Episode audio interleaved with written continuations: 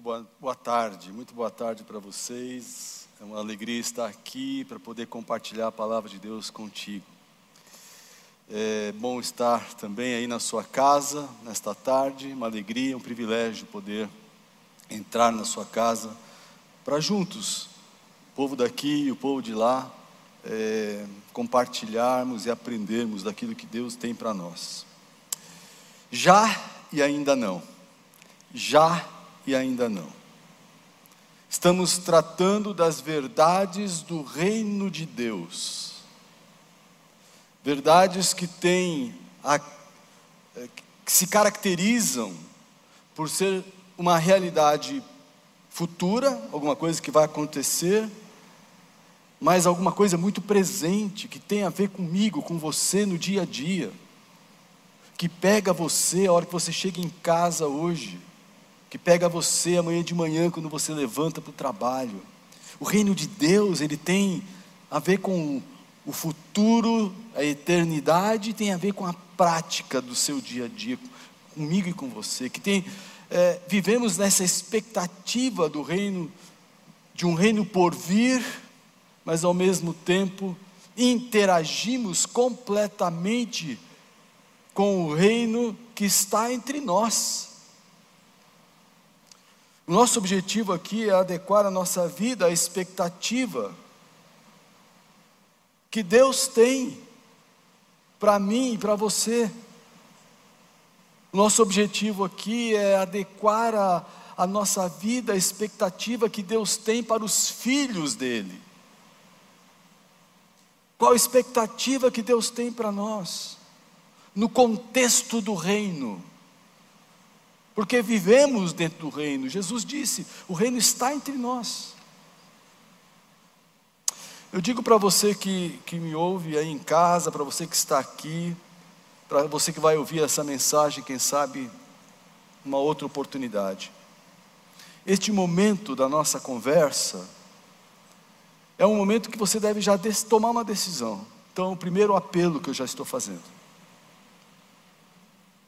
Este momento não pode ser enfrentado sem uma sinceridade intelectual, sem sinceridade emocional, que nos, que, que nos permita, precisamos de uma sinceridade intelectual e emocional que nos permita avaliar como eu estou, como você está, para poder, neste confronto com a palavra de Deus, gerar alguma modificação, alguma transformação. Porque nós queremos alinhar ensinamentos, queremos alinhar o ensinamento com o coração e a vida, a teoria, a emoção e a prática. Essas coisas precisam se juntar e transformar na, e se transformar naquilo que nós entendemos a nossa vida dentro do reino. Você já deve ter percebido que grande parte do ensino de Jesus foi transmitido por meio de parábolas. As parábolas ensinadas por ele, de um modo geral, traziam histórias nas quais ele fazia uso de coisas muito corriqueiras, conhecidas, coisas do dia a dia. E o propósito de Jesus sempre foi ensinar lições profundas, lições eternas aos seus ouvintes. Você não vai encontrar nenhuma palavra de Jesus solta, que você não possa olhar e fazer um sermão dela. Todas as palavras de Jesus tinham um propósito, todas as palavras de Jesus tinham um objetivo. Ele estava querendo sempre estabelecer o reino de Deus, e ele fazia de tudo para que as pessoas, seus ouvintes, o, o entendessem. As parábolas ensinadas por Jesus, em especial as de Mateus 13, que é o nosso foco hoje, expressam as verdades profundas e eternas do reino dos céus ou do reino de Deus, que é a mesma coisa. Entende-se por reino de Deus o domínio de Deus sobre a vida daqueles que, entre, que se entregam ao comando de Cristo. Nós estamos definindo o reino de Deus, eu estou aqui definindo reino de Deus com o domínio de Deus sobre a sua vida. A vida daquelas pessoas que entregaram o comando de Jesus, entregaram o comando do seu coração a Jesus. O reino dos céus, o reino de Deus se manifestou entre os homens na pessoa e na obra de Jesus Cristo. E percebam que ele introduz as suas parábolas aqui nesse capítulo, usando sempre a expressão: o reino dos céus é como? O reino dos céus é como? Fazendo com que cada parábola apresentasse um aspecto do reino.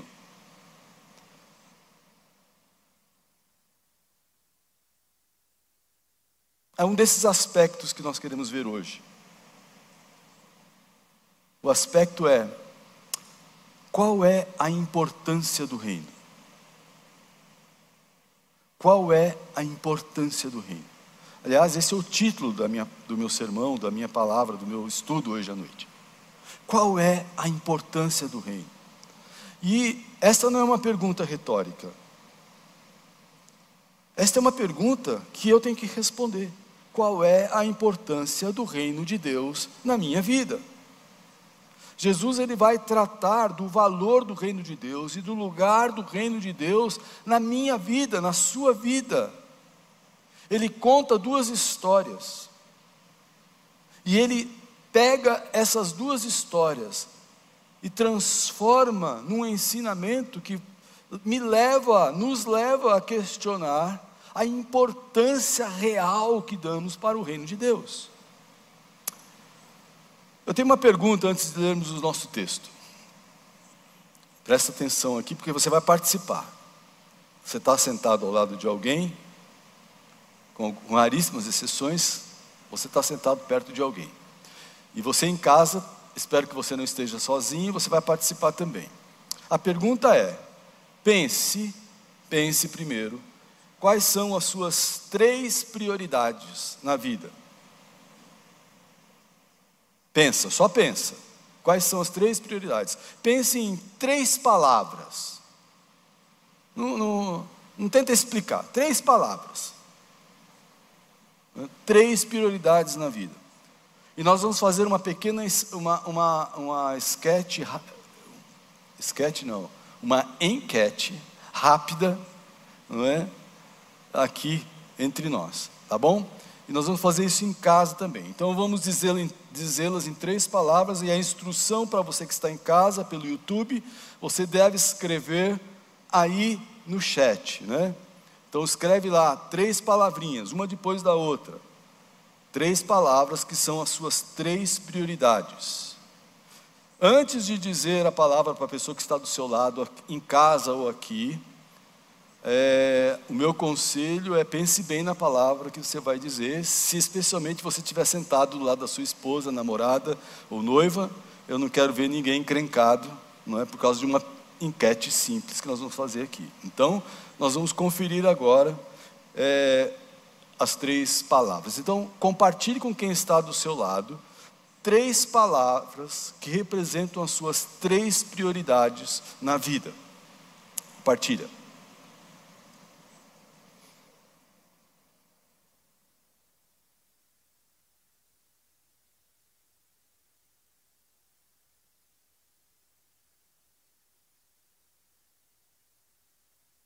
Muito bem, acho que já foi. Tem gente lá na. Tem, tem, tem, tem gente lá, né? Vou falar. Vou, ah, tem o chat, tá? Quem escreveu no chat? Deus, família, trabalho. Deus, família e trabalho. Relacionamentos, escola e igreja. Família, saúde e prosperidade. Deus, família, vida espiritual. Deus, família e saúde. Deus, família e saúde. Quem falou alguma coisa diferente aqui? Levanta a mão. Quem quer compartilhar? Diga.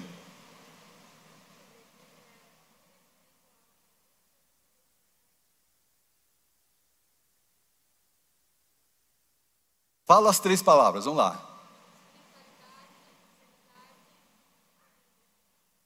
espiritualidade, sanidade e família. Muito bem. É só uma brincadeira. Isso aqui não vale muita coisa, tá? Mas daqui a pouco a gente vai voltar nesse assunto. Quero agradecer vocês que falaram, não é? E você que, que participou lá na, no chat também, várias pessoas. Muito obrigado. Muitas pessoas entraram aqui, foram falando, falando, falando, falando, né? Agora nós vamos ler o, o, ler o texto bíblico. Vamos lá. Está em Mateus capítulo 13, versos 44 a 46. E você mantém essa história de prioridade aí guardada num pedacinho da sua mente, tá bom? Diz o texto de Mateus 13, 44 a 46 o seguinte, ali na linguagem, na nova versão transformadora. Diz assim: O reino dos céus é como um tesouro escondido que um homem descobriu num campo. Em seu entusiasmo, ele o escondeu novamente, vendeu tudo que tinha e com o dinheiro da venda comprou aquele campo. O reino dos céus também é como um negociante que procurava pérolas da melhor qualidade. Quando descobriu uma pérola de grande valor, ele vendeu tudo que tinha e com o dinheiro da venda comprou a tal pérola. Mateus 13, 44 a 46. Então nós temos duas historinhas bem curtinhas, duas palavras de Jesus bem curtinhas, com inícios diferentes e conclusão, desfechos iguais. Primeira história. Na primeira história, Jesus fala de um homem que praticamente tropeçou no tesouro. Este homem não estava procurando um tesouro. Este homem não estava atrás de um tesouro. Este homem não estava nem pensando no tesouro.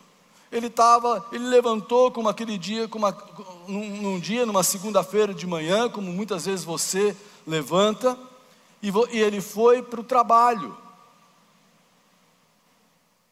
Ele estava apenas fazendo o seu trabalho. Nós não sabemos nada a respeito desse homem, a não ser que ele não vivia distraído porque no momento que ele encontrou o tesouro, ele percebeu que era um tesouro.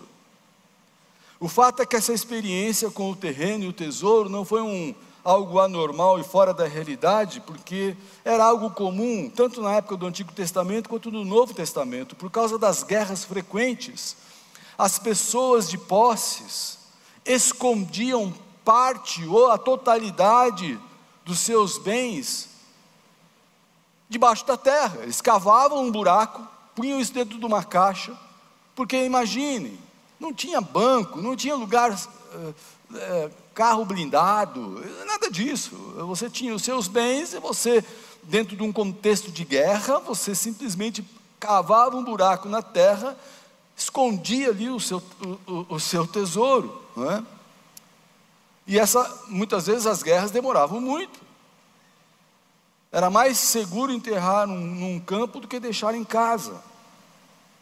Acontecia, porém, que muitas vezes o proprietário do tesouro morria sem revelar a ninguém onde, onde é, ele tinha escondido o tesouro.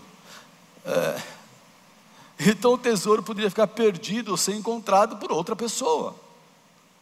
Me parece que o Senhor fala de algo conhecido, Ele não está usando uma figura irreal ou fantasiosa ao falar de um tesouro escondido achado nessas condições, ninguém estranhou essa conversa. Então, aqui, tropeçar num tesouro é algo maravilhoso. Pense, você sai de casa sem imaginar que aquele dia você vai encontrar um tesouro. Eu não sei o que, que você tem, você entende por tesouro, mas já pensou, você sai despretensioso, e você não imagina, e você tropeça, você acha, você descobre um tesouro. Nós estamos aqui agora pensando, estamos sempre, pens sempre tropeçando na bondade de Deus, sendo acolhidos por Ele quando nem mesmo imaginamos. Você vai andando na rua, sem perceber, você tropeça na graça de Deus na bondade de Deus, no amor de Deus, no cuidado de Deus. E você nem percebe muitas vezes. Deus, na sua graça, espalha tesouros para serem encontrados, porque se importa conosco. Deus não espalha armadilhas de morte, Deus espalha tesouros da sua graça, tesouros da sua bondade, tesouros do seu amor. O tesouro do encontro com Deus é de graça, você encontra e acha, é de graça. Pois bem, o homem da nossa história descobriu o tesouro por acaso, ficou muito feliz com o achado, percebeu que era uma coisa boa, ficou entusiasmado, transbordante de alegria, diz o texto, porque não esperava algo assim, e ele escondeu o tesouro de volta, porque o terreno não era dele. Ele foi para casa, ele deu uma olhada na lista de bens que ele tinha, e fez algo que muitos de nós nunca consideraríamos fazer. Diz o texto que ele olhou para a lista de bens, para tudo que ele tinha, e vendeu tudo. Já pensou você vendendo tudo que você tem? Vendeu tudo que tinha, e com o dinheiro desta venda, ele comprou o campo, porque lá estava o tesouro. Ele fez isso por causa do tesouro. Nada que ele tivesse visto poderia ser comparado àquele tesouro. Foi isso que fez ele tomar a decisão da compra, a compreensão do valor do tesouro e a comparação de tudo que ele tinha. Ele percebeu que tudo que ele tinha não tinha tanto valor como aquele tesouro que ele encontrou. E ele falou: Vou fazer o maior e o melhor negócio da minha vida. Eu vou trocar tudo que tenho pelo tesouro. Vamos para a segunda história. Na segunda história temos um negociante, provavelmente um, um comerciante, negociante de pérolas, que desde muito cedo queria encontrar a pérola perfeita de grande valor. Esse homem diferente, não é, do outro, ele estava procurando. Ele estava procurando a pérola de grande valor. Ele já tinha algumas pérolas adquiridas, já tinha alguns bens, mas ele estava buscando aquela pérola que ele já tinha ouvido falar, quem sabe. Ele sabia da existência dela. E um dia, um dia, simplesmente aconteceu. Pensem comigo. Ele estava buscando, sabe quando você busca uma coisa, busca uma coisa, busca uma coisa, e aí um dia você encontra aquilo que você passou a vida desde pequeno procurando. Ele encontrou a pérola e ele se encantou. E nada, absolutamente nada do que ele tinha visto na vida se comparava àquela pérola. Ele se encantou com aquilo. E aqui as histórias entram num paralelo. Porque aquele o primeiro homem ele tropeçou no tesouro. Este aqui estava procurando. Ele também fez um levantamento de tudo que tinha, e ele percebeu que todas aquelas outras pérolas que ele já tinha adquirido na vida deveriam ser vendidas e poderiam ser vendidas para que ele pudesse juntar os recursos necessários para que a pérola perfeita de grande, de grande valor fosse adquirida. E ele, sem pensar, ele vende tudo que ele tem para comprar a outra pérola. Ele percebeu que a posse daquela pérola compensaria, pois tinha um valor superior, não valia a pena manter as outras coisas.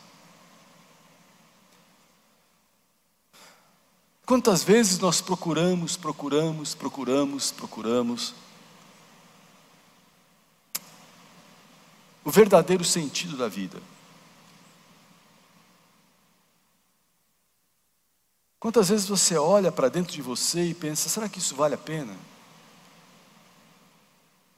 Pode ser que você está, está me ouvindo, esteja aí pensando: essa vida aqui é uma vida sem graça. Eu não consigo encontrar valor e nem sentido.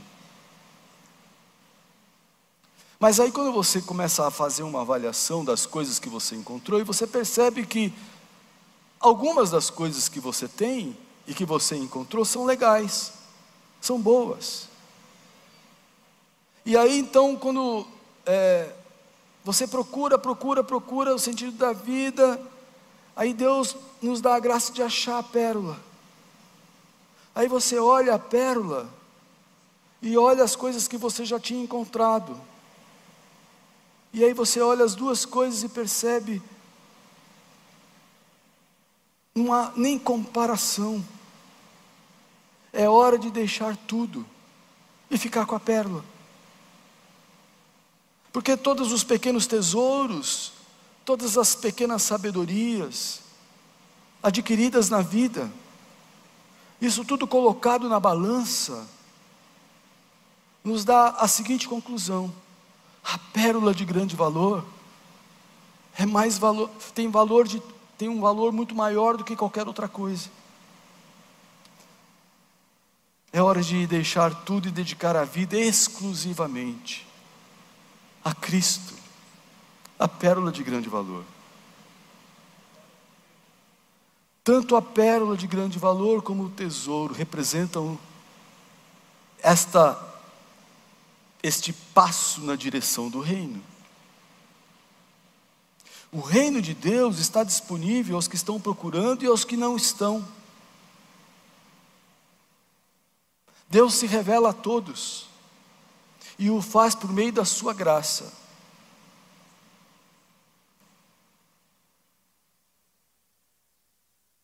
Talvez a sua experiência tenha sido essa. Você nem estava procurando e tropeçou no reino. De repente, quando você percebeu, você estava envolvido com o reino. Ou talvez você tivesse uma vida inteira de procura, de busca, e você também encontrou. O reino de Deus está disponível aos que estão procurando e aos que não estão. Deus revela a todos e o faz por meio da sua graça, o que vai fazer diferença. E aí você precisa entender isso de forma muito clara. O que vai fazer diferença é se estamos prontos a trocar qualquer outra coisa e fazer do reino de Deus a nossa prioridade. É aí que mora a diferença.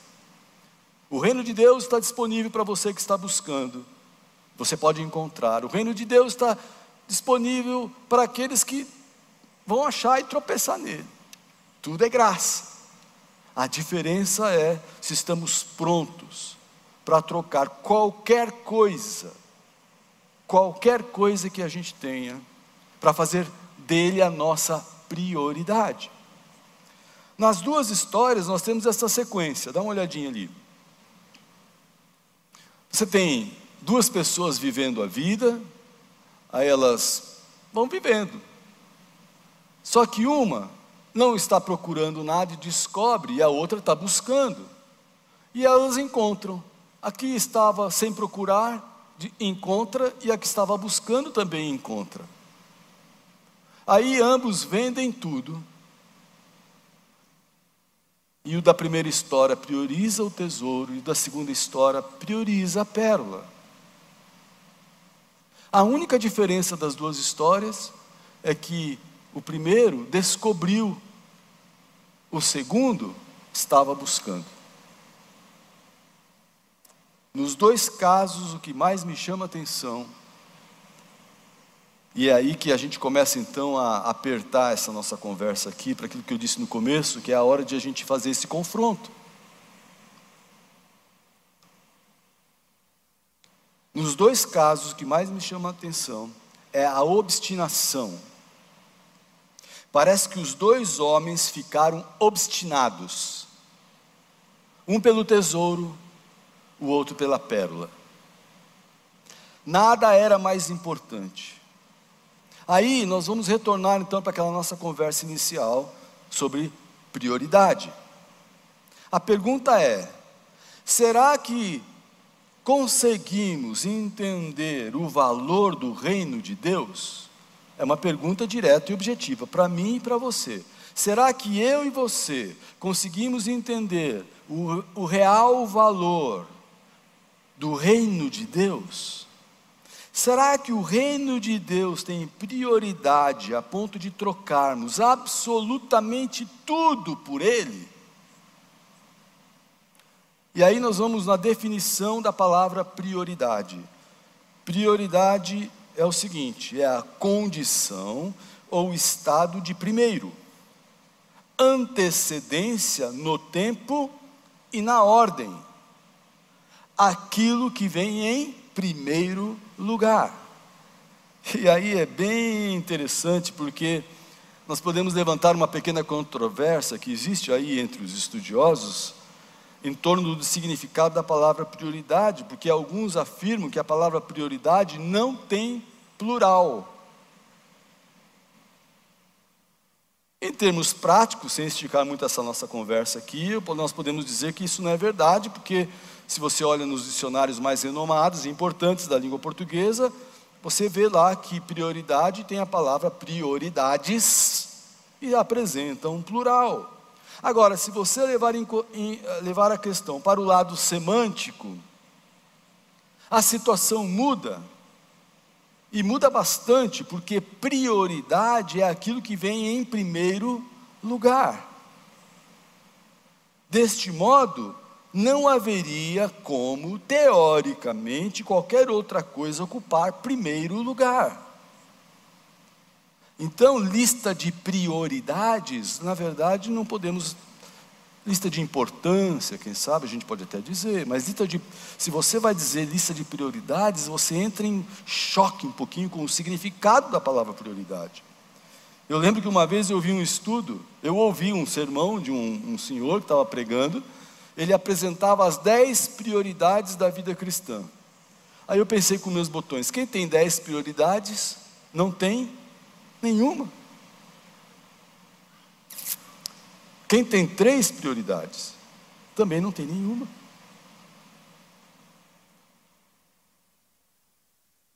O que mais me entusiasma na vida,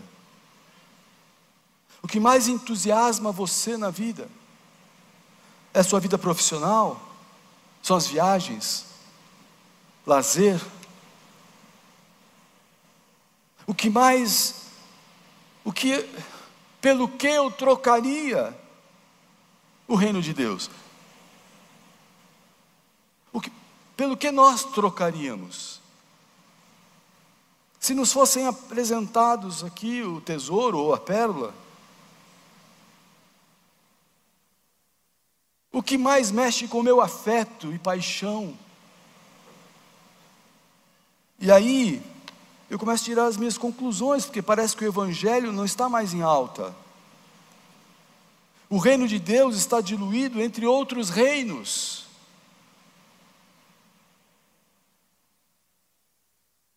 O reino de Deus é mais uma opção que temos. Estamos baixando o nível do reino, o valor do reino tentando mundanizar a sua aparência para fazê-lo atraente, em vez de ensinar o valor dele. Então a gente tenta trazer o reino para um lado que é um lado errado. E a gente tenta mundanizar o reino para que o reino fique mais atraente. Em vez de ensinar o valor dele, a gente, a gente desvaloriza ele. Isso, de certa forma, se justifica pela forma como o reino é apresentado, e nós, pregadores, temos muita culpa nisso. Porque a gente vem e fala, por favor, leve a pérola. Pelo amor de Deus, leve a pérola. A gente quase se ajoelha para pedir para a pessoa levar a pérola. Considere o tesouro, leve o tesouro. Aí a pessoa começa a olhar, dê uma chance para Deus. Você já tentou tantas outras coisas, dê uma chance para Deus. É assim que muitas vezes apresentamos. Você consegue perceber como isso não tem lógica? Porque é nosso interesse ter a pérola, é nosso interesse ter o reino, é nosso interesse ter o tesouro. Os papéis estão se invertendo. É seu interesse o tesouro, você vende tudo por ele. Eu creio que se apresentássemos Jesus da maneira correta, acho que não teríamos dúvida alguma sobre o valor do tesouro, o valor da pérola, aquilo que o reino representa. Me desculpem, mas o Jesus e o reino não são opções entre tantas que temos na vida. A pérola é única, você troca tudo por ela, você vende tudo para tê-la.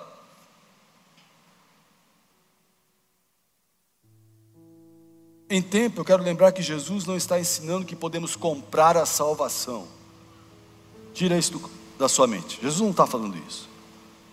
Que podemos comprar, nem que devemos fazer um voto de pobreza para andar com Deus, para vender tudo. Não é, não é, isso é conversa fiada. Estamos falando aqui de importância, de prioridade. Estamos falando aqui de temor entender o papel, o seu papel, a sua posição, a minha posição e a posição que temos dentro do reino, a valorização do reino. Não há nada mais importante na vida do que o reino, é disso que estamos falando.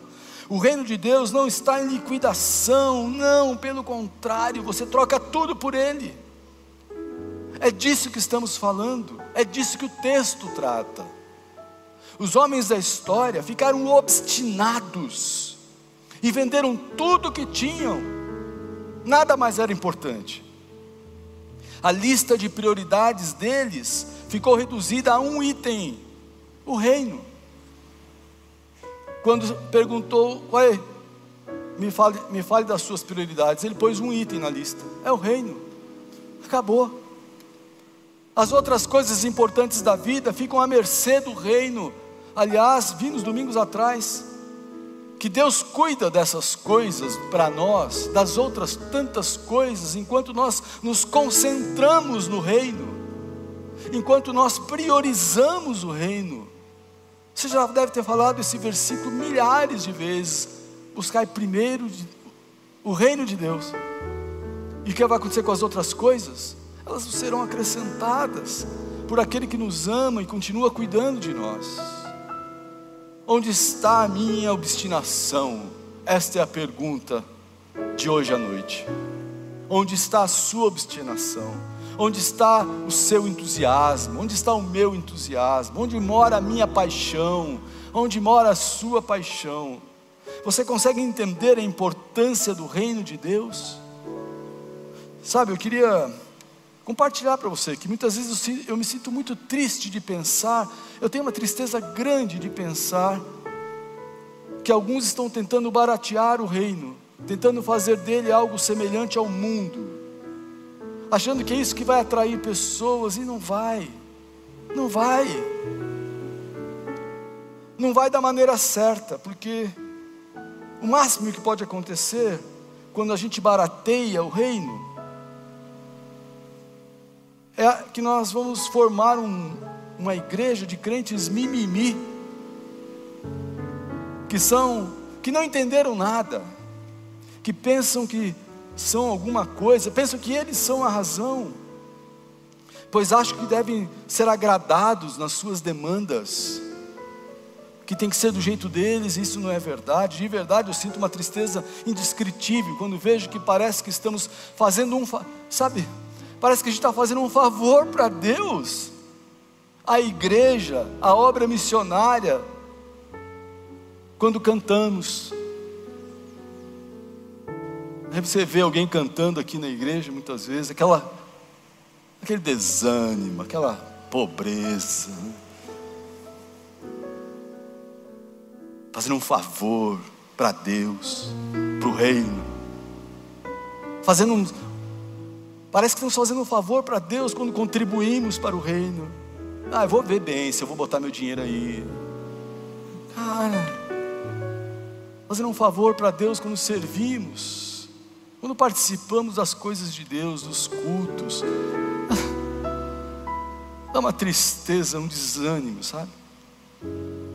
Quando a gente ainda, quando a gente olha para a igreja e a igreja ainda é assim. O reino de Deus é pérola de grande valor. Eu vendo tudo, para tê-la. Eu vendo tudo para adquiri-la. Eu faço a lista dos meus bens e digo: eu vou trocar tudo pelo, pelo tesouro. Existe uma. Presta bastante atenção para eu não ser bem entendido, mal entendido. Porque existe uma guerra aí fora. E mais do que Lulas e Bolsonaros, o nosso país e o mundo precisa de uma igreja que sabe o valor da pérola.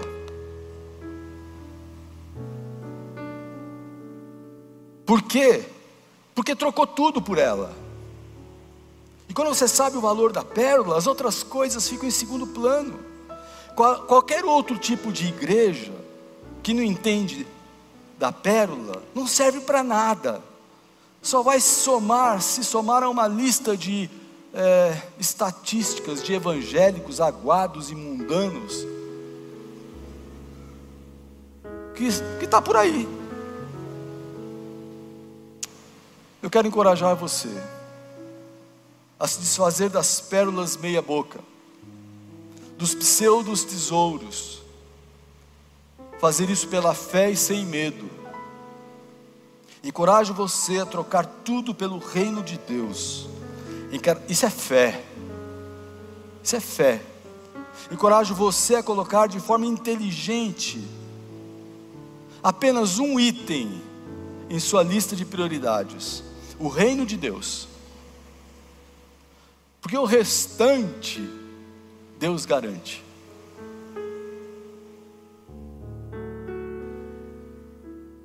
Talvez você tenha chegado hoje à tarde aqui e não estivesse procurando o tesouro. Talvez você chegou aqui hoje procurando desesperadamente a pérola, o tesouro. Seja como for, e o mais importante é que hoje Deus achou você. Deus achou você. E eu vou dizer, Ele é tudo que você precisa. Você pode fazer a sua lista de coisas, pode trocar tudo pelo reino. Não existe nada mais valioso do que Ele. E o meu desafio para você hoje é troque tudo pelo reino de Deus. A gente começa a priorizar o reino quando entrega a vida a Jesus. Então eu vou. A, a minha palavra é: faça esse favor para você mesmo.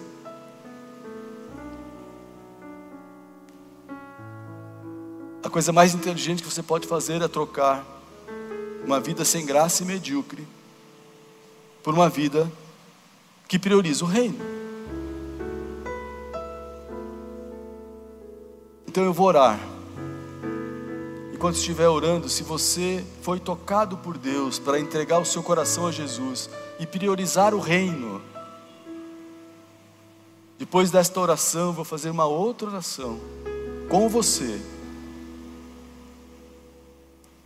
para a gente poder caminhar na direção de demonstrar para Deus que priorizamos o reino com muita gratidão pela pérola de grande valor que Ele nos deu.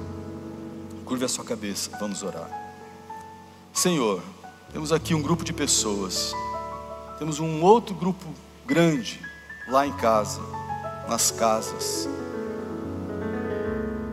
Pessoas, umas que estão procurando, outras que não, umas que estão atrás de um tesouro, outras que não mas nós pedimos que, em nome de Jesus, o Senhor se manifeste, para que possamos todos nós priorizar o reino. Fazemos isso a partir de uma entrega, quando decidimos colocar a nossa vida diante de Deus pela fé, entregando o nosso coração a Jesus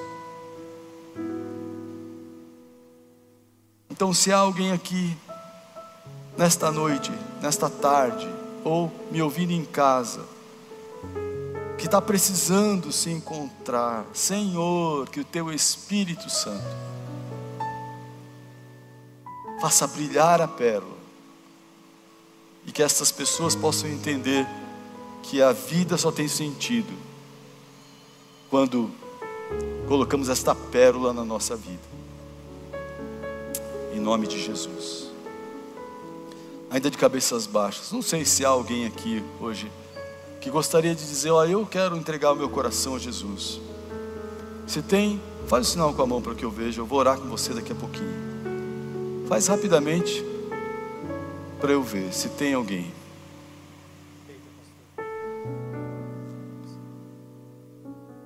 Já vi você ali, já vi. Pode abaixar só. Mais alguém?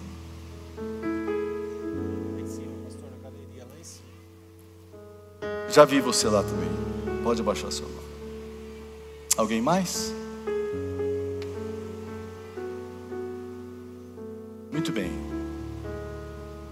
Talvez você em casa esteja num conflito muito grande, esteja é, pensando no que fazer, entregue a sua vida a Jesus. É a melhor coisa que você pode fazer. Nós vamos ficar todos em pé. Eu não, eu não sei se você que levantou a mão, se você pode vir até aqui para a gente orar junto. Você lá, você lá, se você quiser descer aqui, pode vir, não tem problema, eu espero você. A gente vai orar e vai pedir a Deus. Se mais alguém levantou a mão e eu não vi, vem aqui, vem aqui perto de mim para a gente orar para a gente orar junto aqui nessa hora. A Wanda está vindo junto, que vem mais perto de mim aqui, ó, querido. Se tinha mais alguém.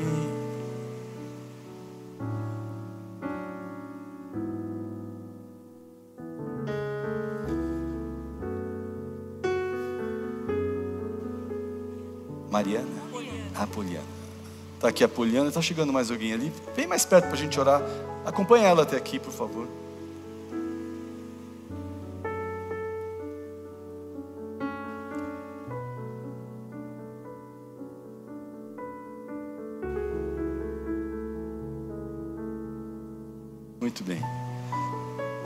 Muito especial, viu? Porque a gente vai só falar com Deus e colocar a vida de vocês diante de Deus, diante do Pai.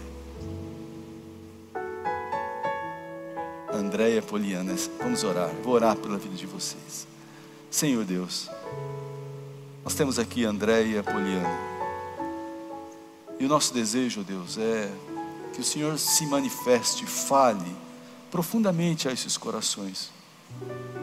Tantos outros corações das pessoas que estão em casa, outros talvez aqui mesmo no auditório. Que teu Espírito Santo ministre conforme cada necessidade. Se é necessidade de salvação, venha Jesus tomar o teu lugar nesses corações. Se é necessidade de consagração, venha Jesus assumir o controle desta vida. Seja qual for outra necessidade, ó Deus, que o teu Espírito Santo, que conhece todas as coisas, venha sobre a vida dessas de todas as pessoas que estão atendendo este apelo nesta hora. Consagramos a vida dessas pessoas ao Senhor agora. Consagramos a vida da nossa igreja. E clamamos em nome de Jesus que o Senhor nos ajude a colocar o reino em primeiro lugar. Em nome de Jesus. Amém e amém. Obrigado, gente. Deus abençoe vocês.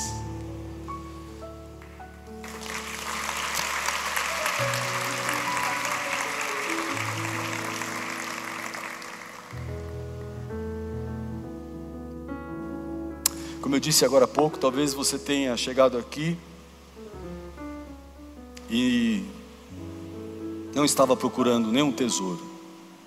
Ou talvez você estivesse desesperadamente atrás dele. Mais importante é que Deus achou você. E Ele é tudo, absolutamente tudo que você precisa. Deus te abençoe.